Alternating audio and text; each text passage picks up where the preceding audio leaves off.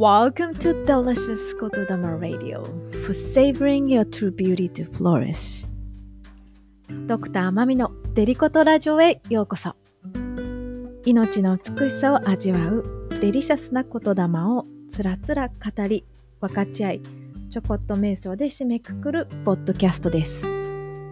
あなたがあなたらしく生き生きと輝くフローレッシングな状態命の繁栄を祈りよしくし心を込めてお届けいたします。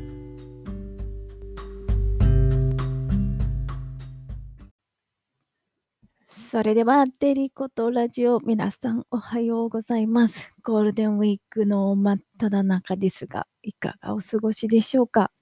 お仕事している人もいればお休みの人もいるし、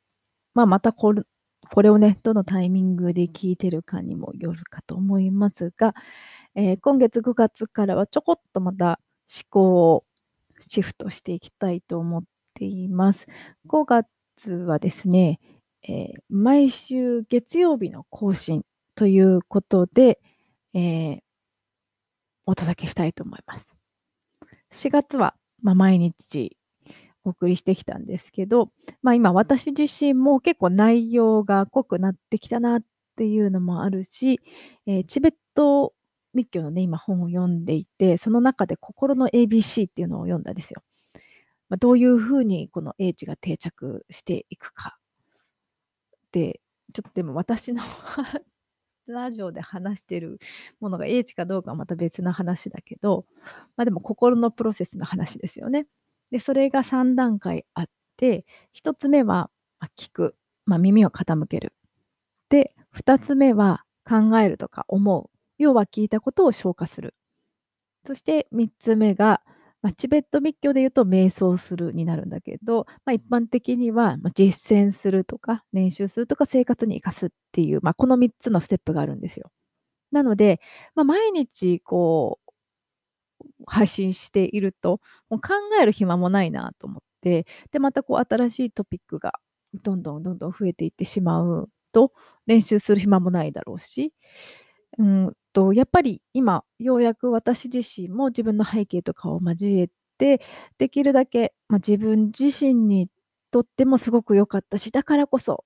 もうぜひこれはお伝えしたい、分かち合いたいというまあ、内容をお届けしているので、まあ、有効な形でお届けできたらなと思っているので、今月はちょっとそんな感じで試していきたいと思います。ぜひご意見、ご感想いただければと思います。そして、まただからこそ、えー、今、デリシャスサークルメンバーシップというのが今月から始まりました。まあ、本当にそれはデリシャス、美しさを味わうっていうことをもう本当に実践を分かち合おうっていう、もうちょっとこうね、えー、密なコミュニティになっていますが、まあ、この心の ABC を学んだからこそ、ちょっと今コンテンツを増やしていっています。なので、そのうちの一つが、えー、まあ、今月のテーマのレクチャー音声っていうのかな、オーディオがありますので、今日は、まあ、それをシェアしたいと思います。デリシャスサークルの今月のテーマは、まあ、愛の視点を持って全てを見つめるというところにあるんですよね。まあ、その熱い、熱いかな？思いが語られているので、よかったらご一緒ください。そして、えー、なので来週月曜日またお会いいたしましょう。それでは皆さん素晴らしい一週間を Thank you so much for listening to Delicious Kotodama Radio. Have a wonderful week and see you next Monday. Bye.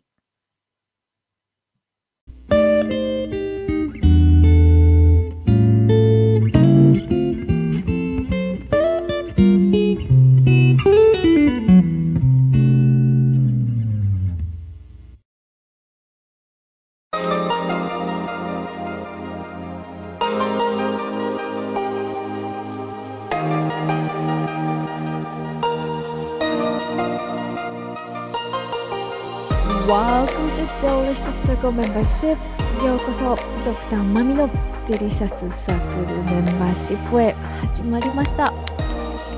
いやもう本当におかげさまでしかありません。2年ぐらい実はこう考えて考えてでもできなかったプロジェクトのうちの一つで。でもやっぱり本当にいろいろなことがつながっておかげさまでスタートしちゃいました。そしてでもだからこそ、まあ、これまで皆さんも同様にそうだと思いますけどいろんな経験をやっぱりしてきてでもその中で学んできたことそして今私が役立てていることで分かち合いたい。あもうこれはもうすごくいいっていうようなこととかを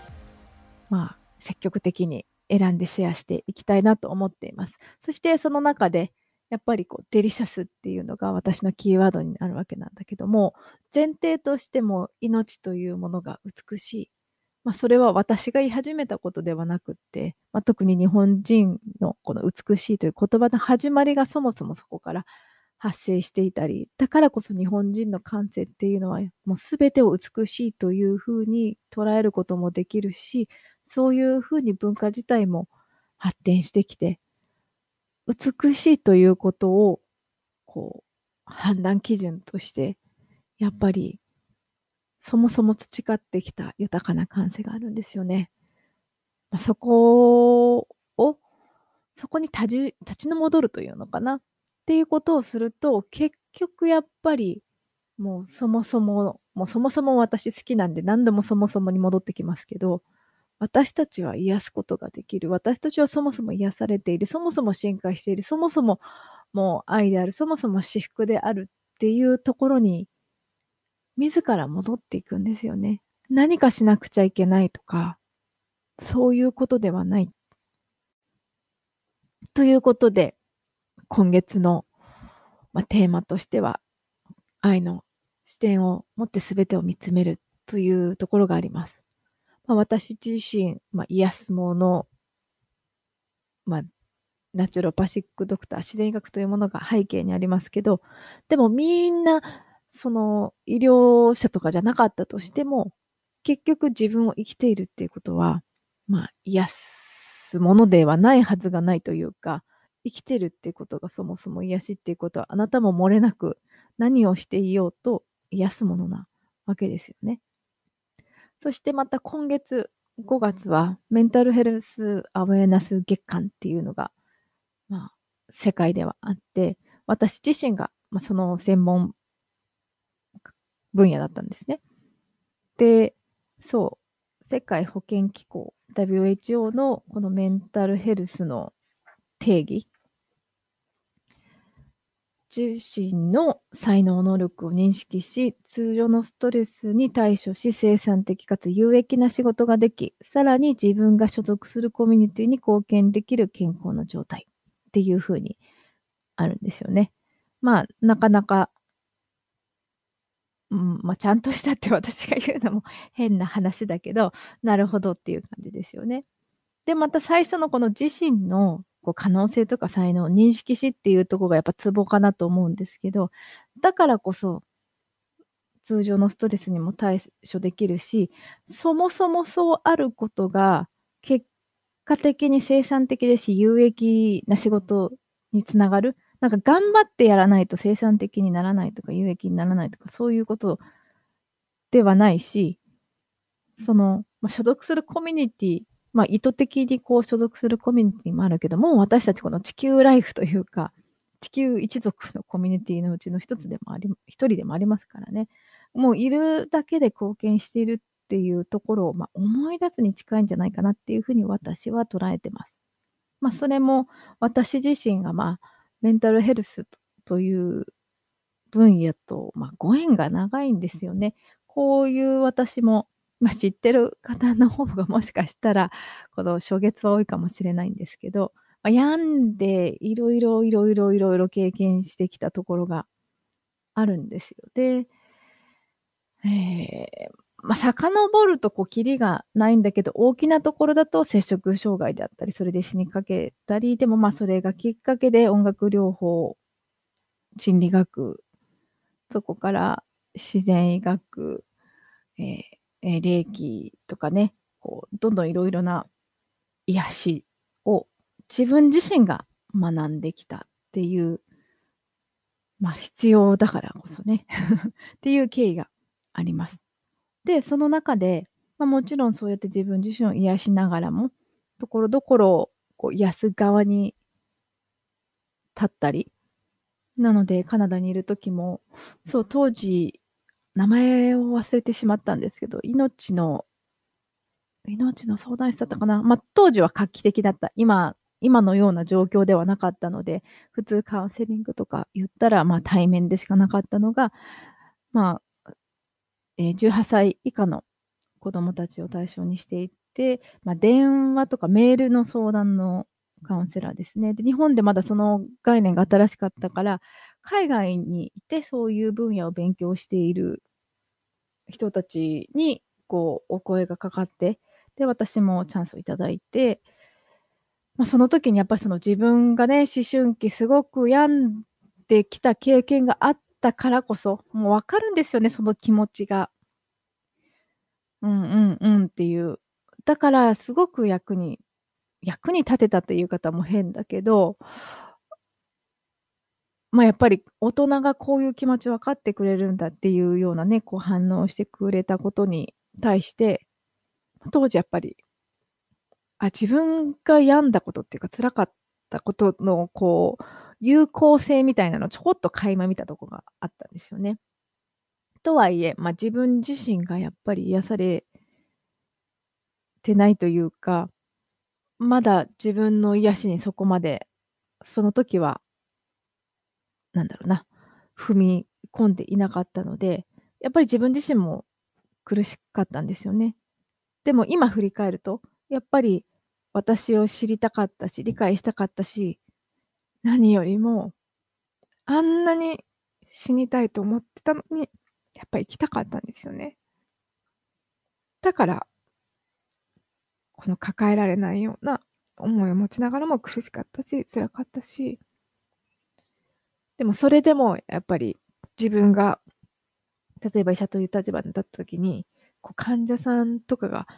まあ、見せてくれるわけですよね。やっぱり自分自身も患者だったり、クライアントだったりして、またそういう教育を受けてきたから、最初はこう、直してあげなきゃとかね、直さなきゃと思うわけですよ。で、すごく勉強するし、すごく、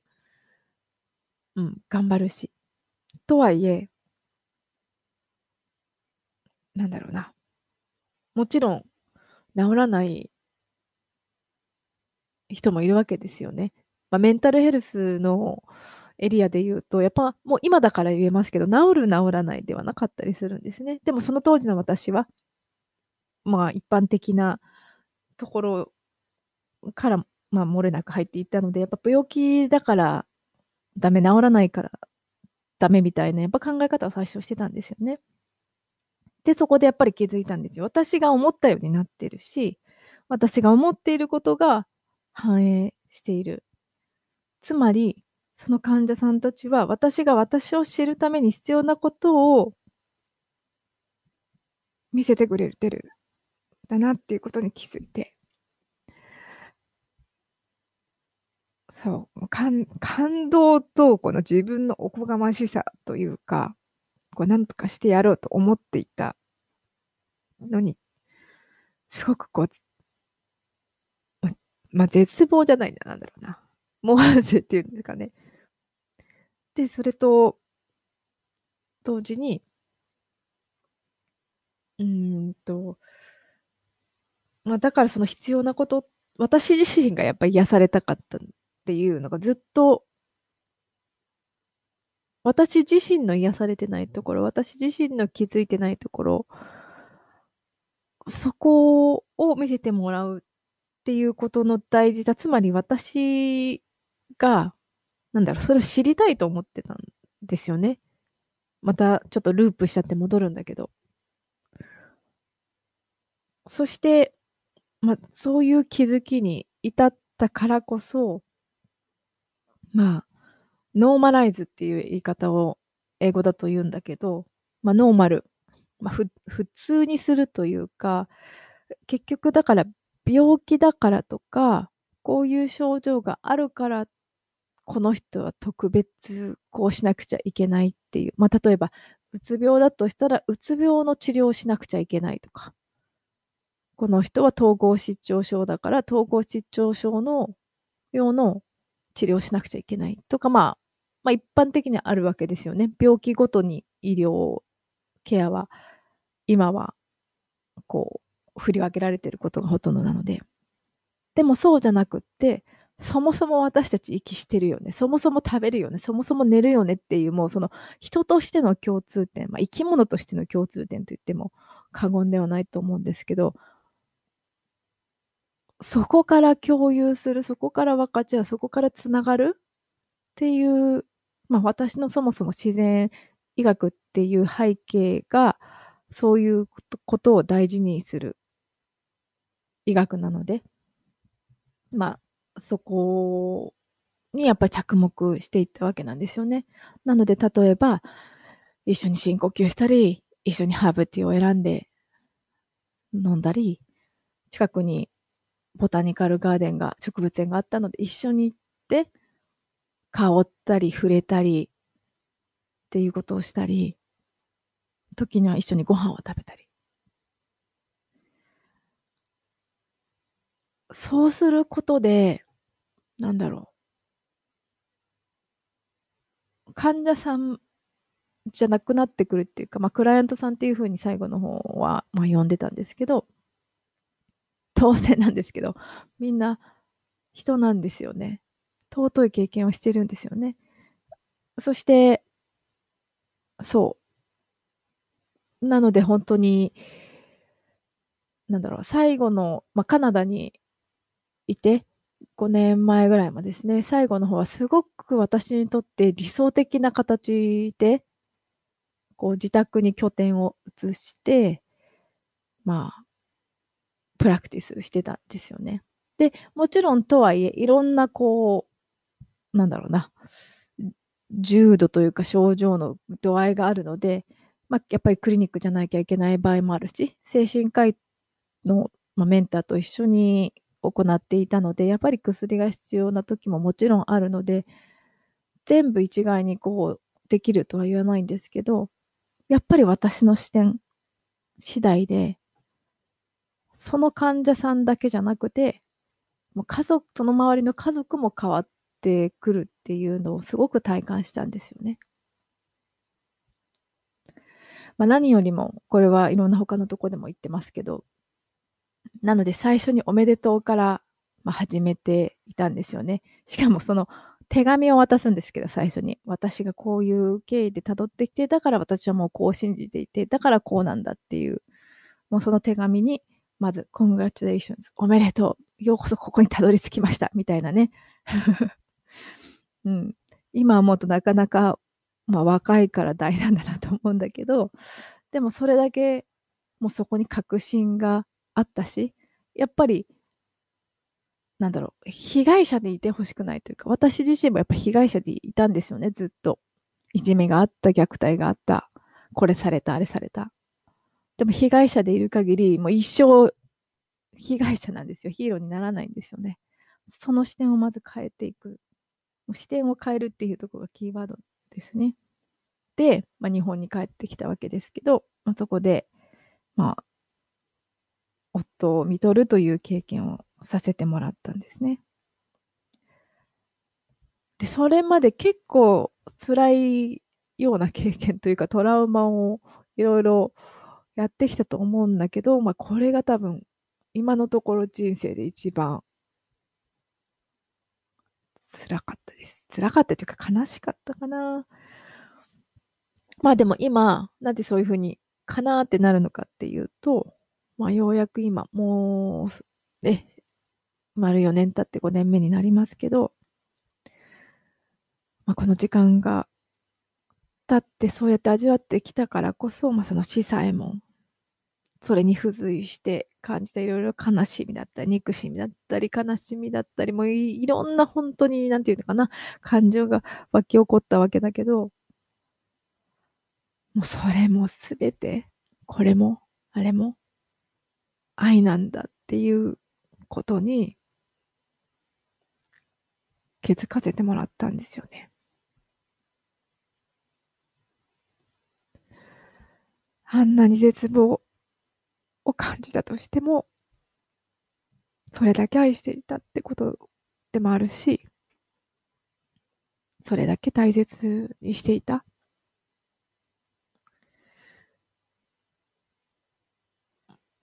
そして、そしてまたそこで気づいたことがあるんですよ。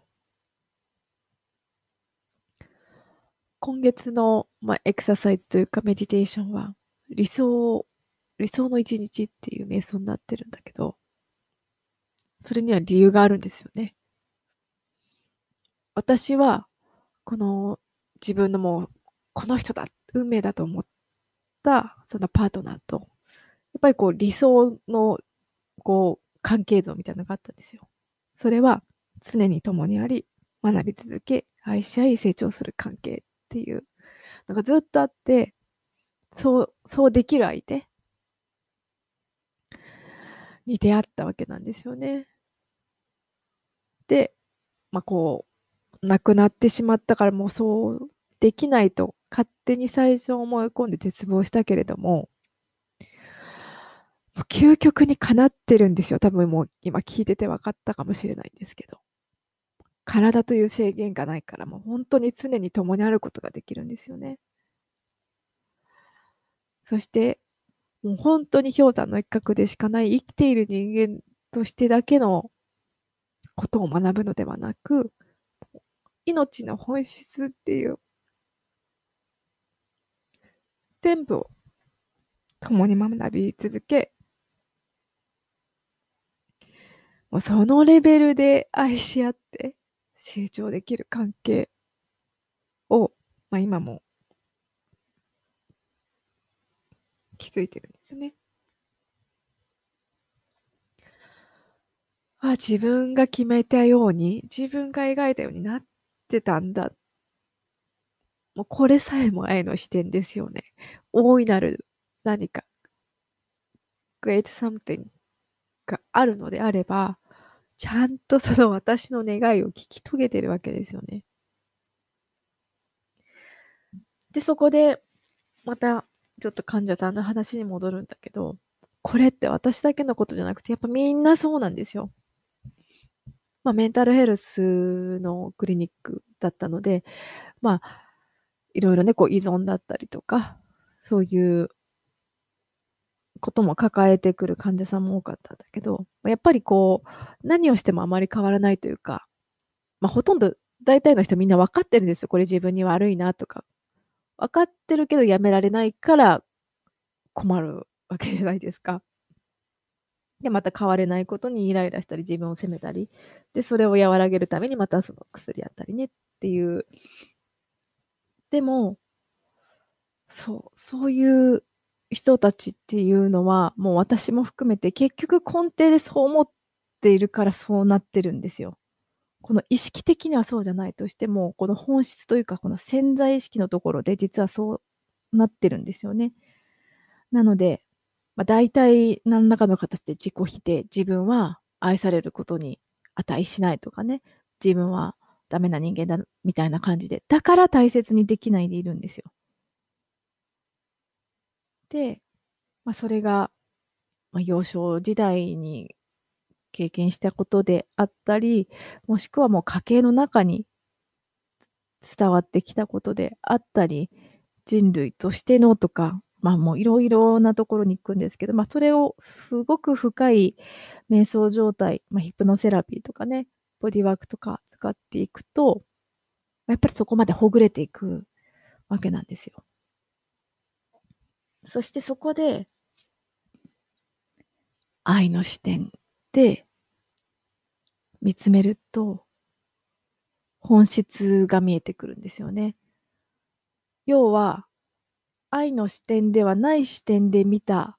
解釈、ジャッジであったりとか、損得の視点だったりとか、まあ、未熟だったら仕方ないんですよね。例えば子供の時に、こう、この飴がすごい食べたいってなっても、例えばご飯の前だったら、お母さんだったら、もうすぐご飯だからちょっと我慢しててダメよってなるけど、この子供の今しかないみたいなね、視点からすると、お母さん、私のこと愛してないんだみたいな くれるくれないの視点だけになっちゃってるみたいな。でもやっぱり、まあ、私たちはこれだけ大人になってでそしておそらく何度も何度も生まれ変わってきていろいろな経験をしてきたからこそいろいろな経験を伴ってこの視点を拡大してきたわけですよね。だからその視点視野からこう振り返ると見えなかったことが見えてくる。まあ、要は全貌が見えてくる。なので、まあ、潜在意識の記憶を書き換えるみたいな言い方をする時もあるけど、まあ、確かにその、その時書き込んだことを正しく書き換えるっていうことは、まあ、間違いないんだけど、まあ、本当に、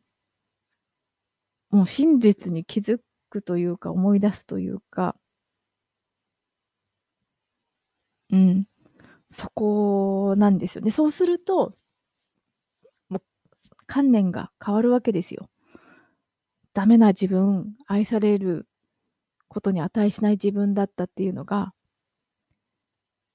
私、私はすでに愛されている。私はこんなにも愛されてきてたんだっていうことに、その自分の観念が書き換わると、思い出されると、体感すると、もう現実が変わってくんですよ。だって愛すことに値する自分だから、やっぱ自分のことを大切にし始めるんですよね。あんなに、あんなに言ってたあの子が、タバコ吸いたくなくなってきたとかね。なんか野菜食べたくなってきたとかね。瞑想始めたくなってきたとかってなるんですよ。何なのと思いますよね。まあだから、まあ、そういうことを繰り返して、もう私自身も、なんか最初、こういろいろ処方するのがアホらアホらしくなるっていうとちょっと極端なんですけどね、両者として失格かもしれないんですけど、逆にも最初からそのところに行った方が早くないかと思ったわけですよね。料理で言うと、この出てきた料理をどうにかするよりも、レシピの段階で、最初にどんなレシピ持ってんのあなたって聞いてから、あ、なんだ、パスタ食べたいのにおにぎりのレシピ持ってたらダメだよね、そりゃっていう。うん。っていう、こうちょっとアプローチをしてました。っていうことは、そう。えー、ちょっと 例とか言って分かりにくくなっちゃったかもしれないけど、まあ、戻ってくると、なので結局その愛の視点、そして、まあ、これって、こう、単なるこのアイデアとかじゃなくって、結果として脳科学だったり、エピジェネティックスだったり、その脳の、まあ、プラスティシティ、要は脳はどんどん生まれ変わる細胞も生まれ変わったりするんですよね。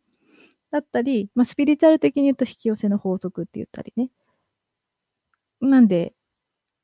その通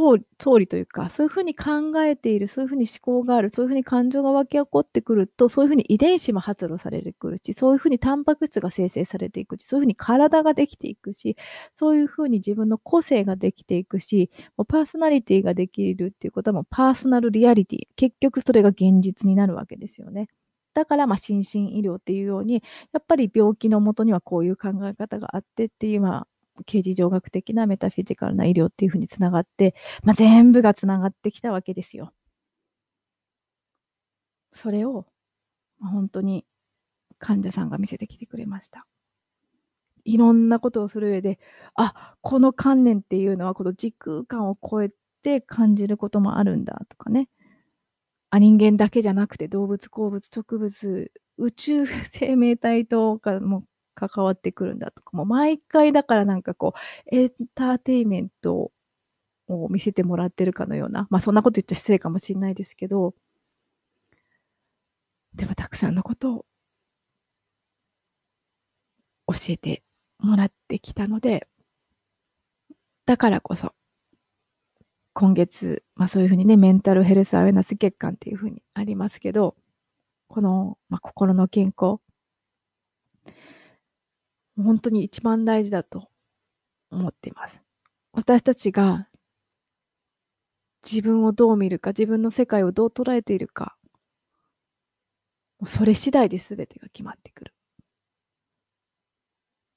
そして、だからこそ、今、まああなたがどんな視点で見ているかわからないけど、もう自信を持って確実に言えるのが、あなたもその愛の視点を持っているし、持つことができるし、そこから見ることもできるし、それだけもうあなた自身が愛だし、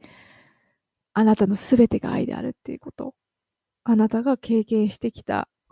それらのすべても愛に執着する。そんなにも美しい命があなただっていうことは、もう自信を持って証明できるかって言われると、なんだろう、目に見える形で証明できないかもしれないけど、でも多分自分でわかると思います。ということで、ぜひ、その理想の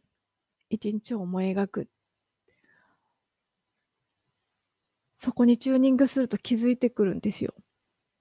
その愛の視点で見れなかったことが、なんだ全部叶ってたんだって。そしてまた、そうやってその理想の自分の望みを叶えてあげていいんだっていう。何らかの形でそれダメなんだって自分に思い込んじゃったり、その限定された視点で見てしまったからそうしてき来てしまったんですよね。もしそれが嫌なら。なので、とにかくもう先にそこにチューニングしちゃう。愛の視点にチューニングしちゃう。愛の視点から見たときにあなたには何が見えてますか？愛の視点からあなた自身を、あなたの世界を、あなたの未来を、あなたの一日を、あなたの今日を、あなた自身を見ることを今月はぜひご一緒したいと思います。そして、まあ、最後に、チベット密教の教えの中で心の ABC っていうのがあるんだけど、まあ、それを見て実はこの音声も足してるんだけど、その ABC っていうのは一つ目は、まあ、聞くこと、その教えとかセオリーを聞くこと。二つ目は、まあ、考えること。まあ、やっぱりその教わったっていうか聞いたことをじっくり自分の中で消化するっていうことですよね。そして3つ目が、まあ、チベット密教で言うと瞑想なんだけど、要はそれをこう実践する日々の中で生かすっていうこと。まあ、漢字で言うと聞く、聞くなので、門と呼んで、思う、し、そして修行の修、門し修というそうなんですね。なので、そう、もう瞑想の誘導音源もある。けど、やっぱここをね、伝えておかなかったら、活かせないかなと思って、なんでこれをシェアしているのか。まあ、そこを、を分かち合いさせてもらいました。ということで、まあ、そんなにも愛な、もう愛でしかないあなたに、今月はその視点ご一緒したいと思います。ということで、デリシャスサークルメンバーシップの皆様、素敵な5月をお過ごしください。Thank you so much for listening and have a wonderful day.